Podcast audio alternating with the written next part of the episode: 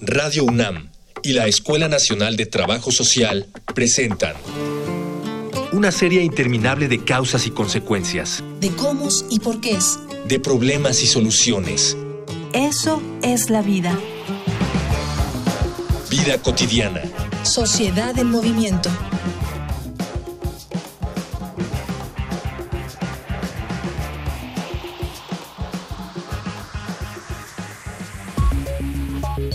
El matrimonio y el concubinato son las formas más populares de formar un hogar en pareja en la actualidad y ciertamente representan una dinámica muy distinta al de un noviazgo. El compartir un espacio vital implica situaciones que requieren de una madurez emocional e intelectual que difícilmente podemos ejercitar si no es al enfrentarnos directamente con la experiencia. Muchas relaciones de pareja sufren de diversos conflictos al trascender a este momento debido no solo a los estilos de vida, situaciones como las labores domésticas, los gastos compartidos y la misma convivencia constante suelen desgastarnos si no nos hacemos responsables de nuestras propias acciones y el modo en el que lidiamos con las de nuestra pareja. En esta emisión de Vida Cotidiana, Sociedad en Movimiento, hablaremos sobre los derechos y obligaciones al formar una pareja con la licenciada Erika Trinidad Chávez, egresada de la Escuela Nacional de Trabajo Social, y la licenciada Mariana Medina Verdalles, profesora de asignatura de la Escuela Nacional de Trabajo Social. Dialogar para actuar, actuar para resolver.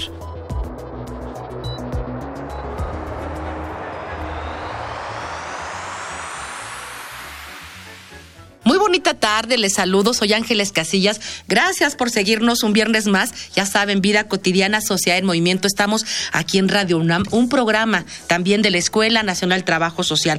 Y pues me da mucho gusto recibirles. Fíjense que, si ustedes recordarán, en otros programas ya hemos abordado la parte del matrimonio, ya hemos abordado las relaciones de pareja y también el noviazgo. Y hoy queremos compartir con nuestro público que nos escucha, porque muchos de quienes nos escuchan están en una relación formal de pareja que puede ser sancionada por lo civil mediante un matrimonio, puede ser lo que llaman la famosa, la famosa unión libre, que finalmente es concubinato cuando se hace, tienen ciertas características.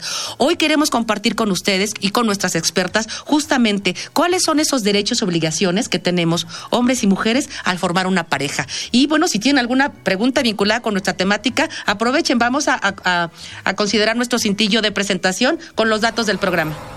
Facebook, Escuela Nacional de Trabajo Social, ENTS, UNAM. Twitter, arroba comunica, ENTS. Instagram, comunicación, ENTS. Ya escucharon los datos de contacto, escríbanos por favor alguna pregunta. Me da mucho gusto recibir aquí en cabina a la licenciada Erika Trinidad Chávez. Muy, muy bonita tarde y gracias por haber aceptado la invitación. Buenas tardes a todos y a todas. Excelente tarde. Gracias. Y por supuesto, está también con nosotros la licenciada Mariana Medina. Mariana, muchísimas gracias y es un placer este, volverte a ver. Muchas gracias, igualmente. Vamos a iniciar, si les parece, el programa es muy, muy cortito. Nos escuchan, fíjense bien, nos escuchan personas mayores, pero también adolescentes, jóvenes. Y entonces la temática nos va a permitir apoyarles y reflexionar para bien de todos estos grupos. ¿Estamos? Y si les parece, empezamos con, con Mariana. Mariana, compártenos este, cuántas formas legales, formales, de pues, formalizar una pareja? Eh, la primera y la que creo que todos conocen es el matrimonio. Esa es una figura que ha existido desde hace muchísimo tiempo. Y esa, como tú dices, es formal estrictamente porque requiere una sanción civil. Se tiene que hacer frente a una autoridad, si no, no es válida. Eh, la autoridad en este caso es el juez del registro civil y se exigen formalidades específicas. Eh, aquí sí quisiera resaltar que el matrimonio ha cambiado con el tiempo, porque antes la definición exigía que fueran un hombre y una mujer, pero con la reforma al Código Civil ahora ya se dice que es la unión libre entre dos personas. Esto algunas veces confunde porque dicen como unión libre, porque la unión libre la conocemos como concubinato, pero el matrimonio es libre porque lo eligen sin que nadie los presione. Ahora, lo que conocemos como unión libre es la otra forma de constituir una pareja, que es precisamente el concubinato. Esta es una unión igualmente entre dos personas, y aquí aclaro que pueden ser como en el matrimonio hombre-hombre, mujer-mujer o hombre-mujer, para también formar una comunidad de vida y no necesita ninguna intervención de la autoridad. En el concubinato lo que necesitamos es requisitos de hecho, es decir, eh, que pasen dos años viviendo, cohabitando de manera permanente, constante, y em, que tengan esa intención de ser una pareja. O en su defecto, no se necesita el transcurso del tiempo, si acaso hay un hijo en común, que procreen un hijo en común. Y aquí querría yo también incluir, aunque habría que aclararlo, que ya se permite la adopción entre personas del mismo sexo. Entonces, el código utiliza procrear un hijo en común, pero con que tengan un hijo en común podríamos ampliar el concepto de una adopción, por ejemplo. Quisiera mencionar nada más que existe otra manera que es bastante reciente, que es la sociedad de convivencia, pero esa es una relación que se forma más como en el ámbito administrativo y creo que se equipara mucho al concubinato. Entonces, creo que lo mejor es centrarnos en matrimonio y concubinato. Sí, eh, yo también estoy de acuerdo con lo que señala Mariana, porque justamente la sociedad de convivencia no necesariamente puede tener implicado una cuestión amoroso sentimental. Entonces mejor vamos vamos a centrarnos en, en los en, el sentimiento y en el amor. En el sentimiento y en el amor cuando estos se quieren formalizar, pues ya lo decía Mariana, matrimonio o concubinato, ¿sale? Para, para apoyar a quienes nos escuchan, fíjense bien, decía Mariana, es una sanción legal, está revestida con una autoridad que es un juez, etcétera, y por eso pensamos muchos y muchas que eso sí es lo formal, que es lo serio, que ahí sí eh, soy objeto y sujeto de derechos y obligaciones, pero ¿qué creen? Que en el concubinato también. Entonces, sí, vamos entrando al tema y nos apoyas, Erika, con cuáles son esos derechos y obligaciones ¿Cómo, ¿Cómo creen que lo podamos hacer mejor para nuestro público? ¿Nos centramos primero en el matrimonio vamos intercalando matrimonio con concubinato? Intercalamos. Bueno, yo sí quisiera aclarar algo que me parece muy relevante. Antes el concubinato era una figura que se consideraba como de segunda clase y con una reforma que se hizo al Código Civil, ahora se equiparan los derechos y obligaciones. Hay pequeñísimas diferencias que son más bien como de forma para crearlo o para disolverlo, pero en el contenido, en los derechos y obligaciones es igual.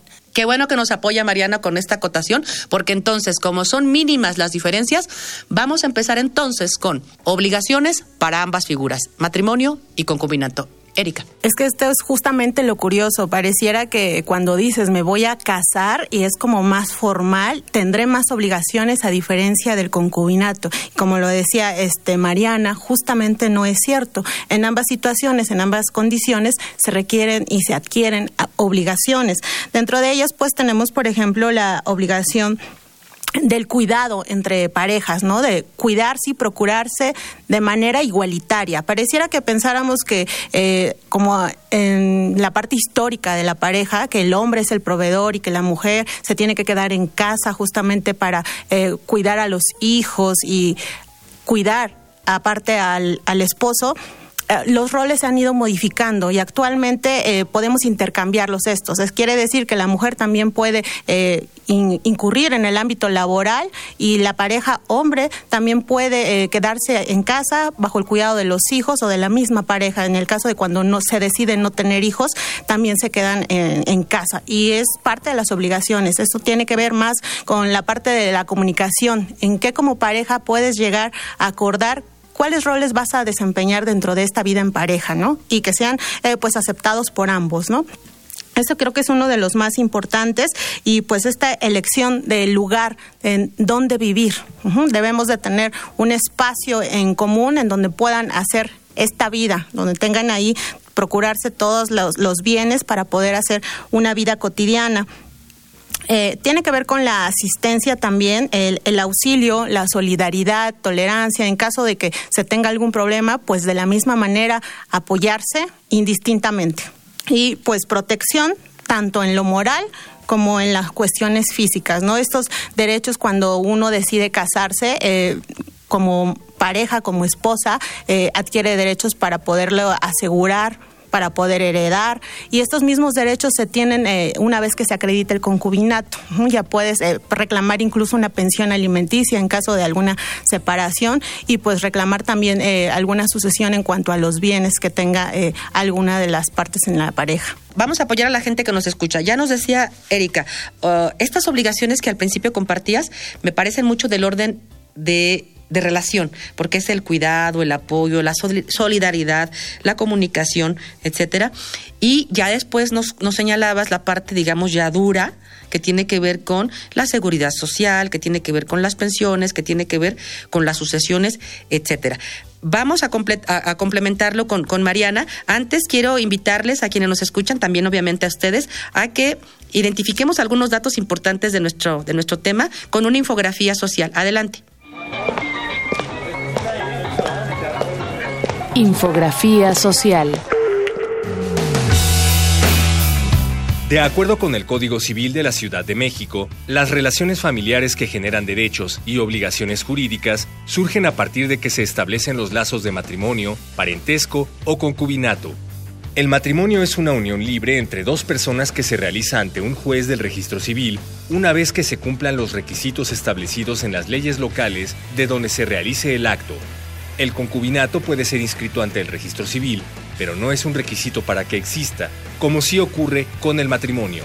El Código Civil establece los casos en los que las personas están impedidas legalmente para contraer matrimonio o registrar un concubinato. Por ejemplo, para considerarse concubinos, la pareja debe vivir en común en forma constante y permanente durante dos años, establece el Código Capitalino. Sin embargo, ese requisito no aplica cuando existen hijos en común. Tanto cónyuges como concubinos tienen obligaciones alimentarias, derechos hereditarios y derechos sobre los hijos en común. Jurídicamente hablando, el matrimonio se trata de un contrato civil celebrado entre dos personas de manera libre, con consecuencias patrimoniales similares a las de una sociedad mercantil. Cuando dos personas deciden casarse, también definen bajo qué régimen patrimonial lo harán, sociedad conyugal o separación de bienes. El Código Civil de la Ciudad de México no establece cómo se dividen los bienes de los concubinos. La Corte estableció que esta omisión es válida y respeta el derecho a la libre determinación de quienes deciden vivir en concubinato. La resolución establece que los jueces deben analizar cada caso en concreto para determinar si los bienes pueden ser divididos entre ambos concubinos o en caso de separación, cada quien se queda con lo suyo. Ya regresamos, estamos aquí en nuestro programa Vida Cotidiana Sociedad en Movimiento. Hoy estamos abordando derechos y obligaciones al formar una pareja y nos estamos centrando con nuestras especialistas Mariana y Erika, en particular en el matrimonio y el concubinato. Ya eh, antes de nuestra infografía, Erika nos compartía algunas de las obligaciones y le vamos a pedir a Mariana que comparta con el público otras más de las que ya nos comentó Erika. Sí, a mí me gustaría mucho resaltar que la idea que mencionó la maestra Erika es muy cierta. Se tenía una concepción de que el hombre siempre tiene que trabajar y la mujer se dedica al cuidado de los hijos. Eso pone en desventaja a ambas partes. Cuando tenemos incluso matrimonio de hombre y mujer es cuando se entendería esto. Pero el Código Civil quiso justamente resaltar que esto no se debe interpretar de esta manera. Y nos menciona que los derechos y las obligaciones que nacen del matrimonio serán siempre iguales para ambas partes de la pareja, incluso la autoridad que tienen dentro del hogar y con los hijos independientemente de su aportación económica al sostenimiento del hogar. Es decir, si tú aportas el triple que la otra parte, tu autoridad es exactamente la misma y vas a tener la intervención idéntica. Y otra cosa que es muy reciente y que me gustaría también mucho señalar es que contribuir económicamente al sostenimiento del hogar no solamente es con dinero, porque la ley, y la Corte también así lo consideró, aclaró que el desempeño del trabajo en el hogar o el cuidado de los hijos se estima como contribución económica al cuidado del hogar. Y esto lo puede hacer un hombre o una mujer. Sí, no, no necesariamente como se concibe tradicionalmente que sea la mujer. Esto lo hicieron porque cuando la pareja, una, de la, una parte de la pareja se quedaba cuidando la casa, cuidando a los hijos, al momento de una separación probablemente, se consideraba que no había aportado nada al pues como a la sociedad conyugal si es que existía, si compartían bienes. Eh, y entonces se quedaba en desventaja la persona que se había dedicado al hogar. Hoy día tenemos que eso se considera aportación económica. Ya será cuestión determinar cuánto, el monto, ¿no? Para poder decidir en el caso de pensiones. Pero antes de eso yo quisiera también aclarar que se entiende siempre que el concepto de alimentos, que incluye todo lo que se necesita para el sostenimiento de una persona, eh, no es solamente después de que se disuelve la pareja. Los alimentos se pueden exigir desde que existe la pareja. Es decir, yo estoy en pareja contigo, sea concubinato o matrimonio, y considero que no estás aportando lo necesario al sostenimiento del hogar o para mi persona, los puedo exigir incluso si estoy muy feliz en esa pareja. Y puedo exigirte alimentos a pesar de que quiera seguir contigo en matrimonio o en concubinato. justamente parte de la, de la dificultad que supongo eh, pudiera presentarse es esto que ustedes señalan. Ante una figura de autoridad se tiene que hacer esta, este reclamo, esta petición, esta solicitud, y es cuando todas estas intenciones de personas que ya se reconocen en igualdad, tanto para quien es proveedor económico, él o la, y quienes se dedican al cuidado y crianza de los hijos o de las labores del hogar, me parece que en esa parte ya estamos llevando ventaja. No así en esa tramitología, en ese, en ese proceso que pareciera muy complicado, ¿cierto, Erika? Pues es que pareciera que, que las personas eh, no conocemos esta parte de, de, las consecuencias jurídicas de adquirir un matrimonio o vivir en concubinato. El, hablaba Mariana de la, parte histórica que de repente en el concubinato eh, no se le daba como la misma importancia, ¿no? Era como de segunda clase. Eh, y ahora eh, dices, bueno, no adquiero compromiso, mejor me quedo en concubinato. Y dicen, bueno, pues así cuando quiero yo separarme, sin problema me voy pero no, sí puede este, suceder que quiero yo reclamar algún tipo de derecho, como en el caso de pensión alimenticia, para ella si es que no hubo hijos, o en su caso también para los propios hijos, eh, pueden hacerlo. El punto es, es, saber a dónde poder acudir. Sí necesitamos evidentemente el apoyo de un especialista, que en este caso serían los abogados, que bien podrían brindarnos una asesoría. Y también, pues ya después de todo eso, sería la cuestión jurídica, que una vez que se inicie la demanda, con todos los hechos y todas las pretensiones que, se quieren acreditar, que si no mal me equivoco, sería un, un juicio de acreditación de concubinato. Sí, de hecho eso es interesante para los que quieran saberlo. El concubinato, aunque es una relación que se genera de facto con el transcurso del tiempo, existe la posibilidad de solicitar una constancia.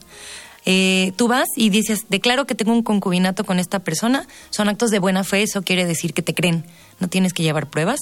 Y lo mismo una constancia de disolución, eso se archiva y ya tienes, digamos que un papel para que puedas demostrar que tú generaste un concubinato, pero no es necesario, eso solo si lo deseas hacer, si no, solamente con cohabitar felices o como cohabiten, pero dos años para quienes nos escuchan, eh, vamos a, creo que mucha gente está interesada en esto, pues vamos, vamos a dice, acude y solicita, ¿ante quién, Mariana? Eh, eso se tiene que hacer también ante, ante el registro. Eh, si me permites un momento, te voy a dar el, el dato exacto. Sí, porque sí es importante decir sí. de nuestro espacio donde nos desenvolvemos, ¿ante quién vamos? Claro, ante el juez del registro civil, uh -huh. que lo va a archivar en la Dirección General de Registro Civil. Esa constancia va a quedar ahí. Entonces, hay una cosa que es importante aclarar. Si una persona vive en un concubinato, ya no puede generar otro. No es como, bueno, yo tengo una relación de hecho en San Luis Potosí y tengo otra relación de hecho acá en el Estado de México. Eso haría que no existiera ningún concubinato. Entonces, si lo que desean es, yo no quiero el compromiso de un matrimonio, pero sí quiero darle como ese papel que me va a decir si estoy en concubinato, puedo ir ante el registro civil que me corresponda. Y, y repítenos, repítele a, a, nuestra, a nuestro amable auditorio, ¿qué requisitos me, nos, nos, pedirían? Me van a pedir ¿eh? yo, como si quisiera estar en concubinato, anda pues. Pues básicamente tú vas a llegar a hacer una declaración, porque ahí no hay como tal requisitos, los requisitos son de facto, uh -huh. que hayas transcurrido en, como viviendo, cohabitando dos años, o que tengan un hijo en común. Uh -huh. Tú llegas y dices, somos una pareja, hombre-mujer, mujer-mujer, hombre-hombre, y queremos declarar ante el juez del registro civil que estamos en concubinato. El juez. Pero se presenta la pareja, perdón. Sí, sí. Pareja, ah, perfecto. Okay. Con la identificación, básicamente no necesita más, porque no hay requisitos que tenga que acreditar, como claro. en un matrimonio, ¿no? Claro, que claro. sí te piden cosas específicas. Al principio de, de, de, de nuestra charla, comentaban ustedes que casi los derechos y obligaciones se comparten tanto en el matrimonio como en el concubinato. Hay algunos que no. Erika, ¿cuáles no? Yo identifico que sí son los mismos derechos en cuanto a matrimonio y a concubinato, en cuanto a la cuestión eh, moral. Tal vez jurídicamente sí tengan un enfoque totalmente distinto. Eh, hablábamos que el matrimonio sí es eh, el deseo de manera particular de elegir vivir este, en comunidad, y también en la cuestión del concubinato. Sin embargo, eh, esta situación de elegir creo que depende de cada una de las parejas, de cómo es que decidan. Yo hablaba al principio de, eh, tenía que ver como la elección, la parte en, el proyecto de vida de cada uno como pareja hacia dónde quiere ir, si es que sí decide consolidarse como un matrimonio o únicamente quedarse con, como concubinato. Hay algunas parejas en, dentro de toda esta historia que inician, dicen, bueno, vamos a vivir juntos, si funciona, este, pues vamos viendo cómo va en el camino y decidimos consolidarlo en un matrimonio, porque eso también tiene que ver como la parte eh, histórica de la sociedad, que es como el nacer, crecer, este, casarse, tener hijos y nietos, ¿no? Entonces vas decidiendo exactamente qué es lo que quieres de, de, tu pareja, ¿no? Entonces tiene que ver más con la cuestión eh, particular eh, entre ellos vamos a quedarnos con esta, con esta idea que nos comparte Mariana y, perdón, Erika. Y más tarde vamos a, a, continuar con estas diferencias si es que hay. Antes quiero invitarles nuevamente a que escuchemos las diferentes formas de comunicación con el programa. Facebook, Escuela Nacional de Trabajo Social, ENTS, UNAM. Twitter, arroba comunica, ENTS. Instagram, comunicación, ENTS. Ya regresamos, estamos con Erika y con Mariana platicando de derechos y obligaciones. Ya nos decía, al formar una pareja, ya nos decía Erika que, que no hay diferencias. ¿Es cierto así, Mariana? ¿O puede ser que sí haya? No, sí, tiene razón la maestra Erika. En, en el código se establece que tienen los mismos derechos y obligaciones. Solamente hay una que podría yo resaltar, que tiene que ver con que el matrimonio es formal y el concubinato es un acto, nada más, de hecho. Esto es en la parte de la administración de los bienes. Quienes se han casado saben que cuando tú contraes matrimonio, al menos aquí en la CDMX, te piden que elijas el régimen de el régimen patrimonial para administrar tus bienes. Bueno, en el concubinato eso no se hace porque no tienes que llenar ningún formato. Eh, entonces, esa sería una pequeñita diferencia. Sin embargo, hay que aclarar que si tú decides sí generar una sociedad conyugal, puedes hacerlo al momento de declarar ese concubinato. Es decir, las partes, dado que es una unión libre, pueden generar los acuerdos que deseen, pero si no se menciona nada, se va a entender que están eh, viviendo en separación de bienes. Y al final, esa va a ser la manera de repartirlo si es que la pareja termina. Aquí hay otra cosa que no se mencionó y es muy relevante por los tiempos que estamos viviendo. Uno de los derechos que tienen las parejas ya sea matrimonio o concubinato, es elegir el método de reproducción asistida que deseen. Esto no es necesario que no puedan tener hijos, simplemente ellos pueden decidir hacerlo de la manera en que elijan. Y antes esto no se consideraba, es una innovación. Y, por ejemplo, el tema de eh, los hijos también lo quiero resaltar. Aquí tú haces mucho énfasis en pareja, ¿no? Y yo veo que muchas personas tienen confusión y siempre incluyen a los hijos en alimentos, pero no, la pareja ya por sí misma es una familia. Ya la elección, número y espaciamiento de hijos es otro de los derechos que tienen las parejas, tanto en matrimonio como en concubinato. Y eh, antes era un fin del matrimonio, así lo ponían, tener hijos. Hoy día ya por supuesto que no, una pareja es tan valiosa con y sin hijos, incluso el el tener hijos ya es una elección y es un derecho y ambas partes tienen que decidirlo de común acuerdo. Fíjate, me llama la atención, Mariana. Hace un momento comentabas que esta solicitud para el reconocimiento, digamos, formal del concubinato se puede dar solamente una vez y se hace efectivo una vez. Como tú decías, no puedo yo solicitar en la Ciudad de México y me voy a Tabasco y con otra persona. O sea, no dos, sino en una, en una sola ocasión. Pero mi pregunta es, ¿puedo tener matrimonio con alguien? y puedo solicitar en otro estado o en el mismo estado eh, que se formalice, que se reconozca mi situación o mi relación de concubinato? Mariana. La respuesta es no. No, está prohibido porque, mm, voy a decir muy rápidamente, un requisito para contraer matrimonio es que no haya impedimentos para este. Los impedimentos habría que especificarlos, pero evidentemente un impedimento es ya estar casado. Para casarte debe ser soltero, aunque suene redundante. Y el concubinato pide exactamente los mismos requisitos en este sentido, que no haya impedimentos para matrimonio. Entonces, si tú ya tienes un matrimonio, no puedes generar un concubinato porque ese sería el impedimento, entre otros muchos que hay. Fíjate que el impedimento, no sé si es legal, pero me quedo pensando en, en personas que pueden tener, como dicen, la casa chica y que ya hay dos o tres hijos y que de alguna manera, hasta donde sé, me parece que por lo menos en las prestaciones de salud, sí hay ciertos este, derechos de los cuales ellos gozan, ¿cierto, Erika? Sí, eh, pareciera, y sí, en, el marco legal sí existe que no debe de existir un matrimonio y un concubinato a la vez, pero dentro de la vida cotidiana de nuestra sociedad existe lo que comentaba, es casa grande y casa chica, y efectivamente ya al momento de tener derechos y obligaciones, eh, hay algunas eh, parejas que reclaman la pensión alimenticia en este caso para los hijos nacidos en el concubinato dado que sí los registró y los que tiene dentro del matrimonio tienen la misma, eh, están en igualdad de derechos. Pueden tener y cuando se señale una pensión alimenticia tienen que estar en la misma proporción de las y los hijos, habidos en el matrimonio y durante el concubinato. Estamos casi al término de nuestro, de nuestro programa. Vamos a pedirles tanto a Erika como a Mariana que nos compartan qué más en cuanto a las vicisitudes de, de esta relación de pareja y, y, y pues como para evitar este tipo de, confusiones de casa chica, casa grande, ¿por qué nos, nos, nos, compartes, Erika, este... ¿Qué, factores tenemos que considerar al conformar una pareja? Pues algo que creo que es importante es eh, que exista dentro de este prospecto de pareja para elegir que exista la comunicación. La comunicación es algo muy, muy importante. Si no logramos expresar de manera asertiva qué es lo que queremos, va encaminado al proyecto de vida. Hace rato mencionaba justamente de, pues, si vamos a vivir en pareja, puede ser que lleguemos al matrimonio o únicamente al concubinato. Entonces, creo que sería una de las características que exista comunicación para poder establecer entre ambos, de mutuo acuerdo, un proyecto de vida que los lleve a, a ambos, ¿no? Y también, pues, considerar aspectos en común entre ellos. Como en toda relación, hasta laboral y de todo tipo, la comunicación es fundamental para ponernos de acuerdo. Ya rompimos mitos en este programa, derechos y obligaciones por igual, hombres, mujeres, mujeres, mujeres, hombres con hombres.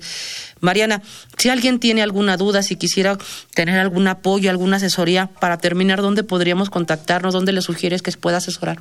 Bueno, hay tres que les puedo sugerir ahora mismo. Primero tenemos el DIF, el Sistema Nacional para el Desarrollo Integral de la Familia, da asesoría jurídica familiar personalizada y gratuita, ya sea vía telefónica o personal. También está el bufete jurídico de la Facultad de Derecho de la UNAM, que asesora gratuitamente también a quienes no pueden acceder a una asesoría. Lo que sí es que el requisito no haya iniciado el juicio. Eso tienes que ir antes de que hayas iniciado un juicio. Y la tercera opción, que seguramente la maestra Erika puede hablar mucho mejor de eso, es la Defensoría Pública de la Consejería Jurídica y de Servicios Legales del Gobierno de la CDMX. Todos estos son locales, pero eso existe en todos los estados de la República. Tendrían que acercarse a su, a su estado pero existen opciones para sentir que tienes acompañamiento en la exigencia de derechos, el cumplimiento de obligaciones y recordar que estos no se tienen que esperar hasta que se disuelva la pareja, se pueden exigir desde que ya están en pareja, aunque esté armoniosa en los demás sentidos. Sí, eso es muy importante, ¿no? Sensibilizarnos y tomar esta conciencia de hacer uso de nuestros derechos y obligaciones todo el tiempo, desde, es más, desde antes de formalizar si la decisión es matrimonio o es concubinato. Nuestro tiempo se acabó, nuestro programa es muy cortitito. Yo quiero agradecerle a Erika que haya estado con nosotros, a Mariana Medina, por favor, que no sea la última vez que, que nos acompañan para estos temas tan importantes para quienes nos escuchan. Me voy a despedir de quienes hacen posible este programa y agradecerles a nuestro productor Miguel Alvarado, gracias. Hoy nos acompañó en los controles Gustavo Valdés en la información estuvo Jorge Herrera, Mónica Escobar. Y bueno, pues soy Ángeles Casillas. Yo les deseo un excelente fin de semana y ojalá que podamos coincidir en la siguiente emisión. Muy bonita tarde. Vida cotidiana es una coproducción entre Radio UNAM y la Escuela Nacional de Trabajo Social.